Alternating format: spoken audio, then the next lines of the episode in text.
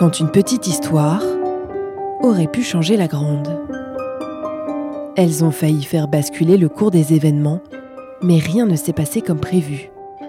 Ouest France vous raconte ces jours où l'histoire aurait pu être totalement changée. Dans cet épisode, l'histoire de Richard Paul Pavlik, ce retraité américain a traqué le président fraîchement élu John Fitzgerald Kennedy avec l'intention de l'assassiner.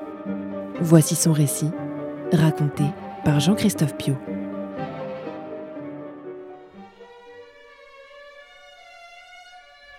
Le 22 novembre 1963, à 12h30 précise, John Fitzgerald Kennedy était touché à la tête par une balle tirée depuis le cinquième étage du dépôt de livres de la Dealey Plaza, en plein milieu de Dallas.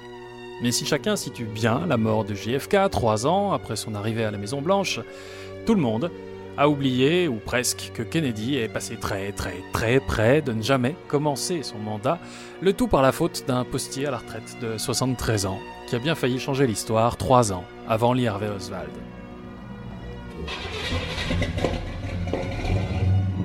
Dimanche 11 décembre 1960, Palm Beach, 10h du matin.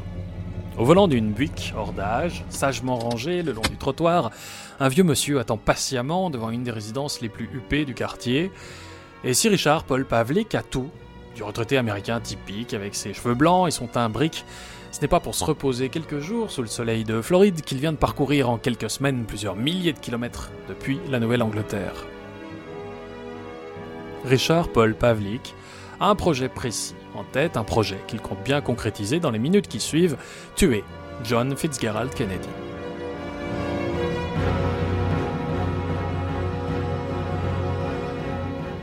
En décembre 1960, Kennedy n'est pas encore à la Maison-Blanche, président élu.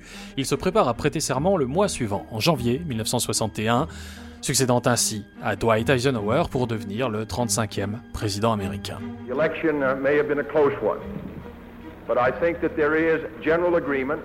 Un démocrate, ce qui n'est pas neuf, mais aussi l'un des présidents les plus mal élus de l'histoire du pays, avec à peine 0,2% d'avance sur Richard Nixon au niveau fédéral.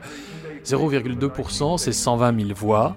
Kennedy a gagné d'un souffle et ça, ça en met plus d'un en rogne, à commencer par Richard Paul Pavlik.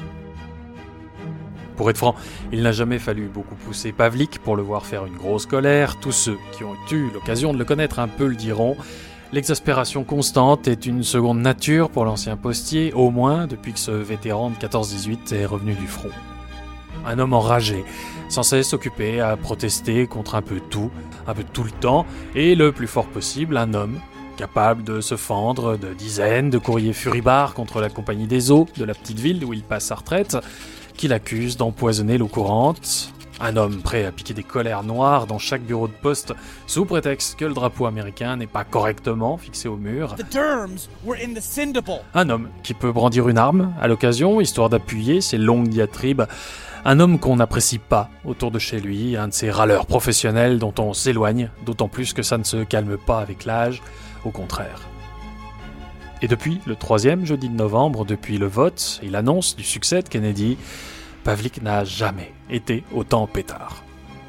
Il y a beaucoup de choses que le retraité n'avale pas. L'argent de Kennedy d'abord, qu'il accuse depuis des mois d'avoir acheté l'élection grâce à la fortune du père, Joe, le patriarche du clan Kennedy. Et puis JFK, c'est l'incarnation même de l'intelligentsia de la Nouvelle-Angleterre, la bourgeoisie bostonienne, snob, gauchiste à la limite du communisme, mais surtout Surtout Kennedy est catholique, une grande première dans un pays majoritairement protestant, et une grande dernière aussi, du moins à ce jour. Impardonnable pour Pavlik, qui répète depuis des mois à qui veut l'entendre qu'il faudrait bien que quelqu'un déglingue ce type vendu au pape et au Vatican, autant dire à l'ennemi.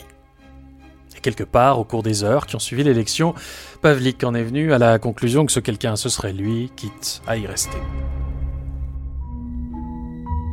quelques jours, il vend sa maison, coupe les ponts avec les rares personnes qu'il fréquente et part à la poursuite du jeune président dont il suit les déplacements grâce à la presse.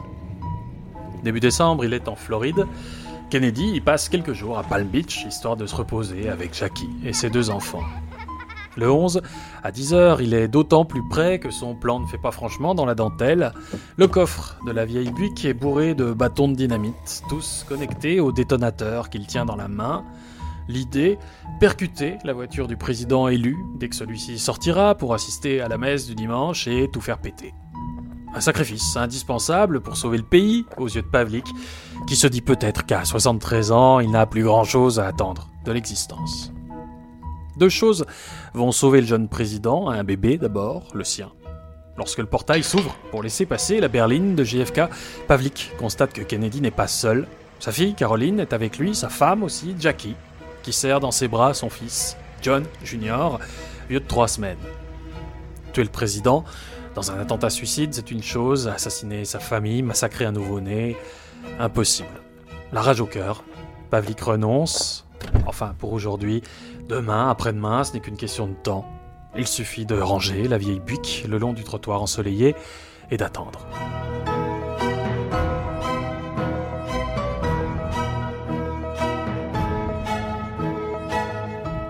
Ce qui va piéger Pavlik se joue à plusieurs milliers de kilomètres de Palm Beach. Et après un bébé de trois semaines, c'est un postier attentif que Kennedy devra la vie, Thomas Murphy. Murphy est le postier en chef de Belmont, une petite ville du New Hampshire où Pavlik s'était installé au moment de prendre sa retraite. Loin d'être intime, les deux hommes se connaissent, après tout Pavlik est lui-même un ancien postier, et c'est peut-être une forme d'estime professionnelle qui pousse le meurtrier en puissance à envoyer régulièrement des cartes postales à Thomas Murphy. De simples cartes, où il griffonne quelques mots, toujours liés à ses petites obsessions, quelques lignes rageuses, qui attirent pourtant l'attention de Murphy par leur violence, qui l'intrigue même, au point qu'au lieu de les balancer à la corbeille, le chef postier s'intéresse aux timbres collés sur les missives que lui adresse Pavlik, et il repère un truc curieux, les cartes postales suivent les déplacements de John Fitzgerald Kennedy. Pavlik va partout où va le président élu. Et puis il y a cette phrase Tu vas entendre bientôt parler de moi et pas qu'un peu. Il n'en faut pas plus à Thomas Murphy qui connaît son homme et sa tendance à piquer des colères froides et obsessionnelles. Il contacte un policier du commissariat voisin qu'il prend assez au sérieux pour contacter le Secret Service, l'agence chargée de la protection des présidents. Rapidement, une alerte du FBI est envoyée en Floride avec le signalement de Pavlik et le numéro de plaque de sa voiture BI 606. Vu le nombre de voitures qui circulent dans Palm Beach, c'est loin d'être gagné, mais la chance va encore servir Kennedy. La chance, et une petite erreur de Pavlik deux jours après sa première tentative, exaspéré d'avoir à nouveau attendu pour rien, le vieil homme traverse brutalement la voie centrale de l'avenue où logent les Kennedy, une petite infraction routière qui n'échappe pourtant pas à l'œil d'un motard de la police qui a le temps de relever la plaque d'immatriculation et qui tombe de l'armoire en apprenant que la vieille buique poussiéreuse qui vient de franchir une ligne blanche appartient à un homme soupçonné d'en vouloir à la vie du président.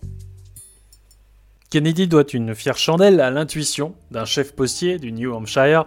Grâce à Thomas Murphy, on arrête Pavlik le 15 décembre.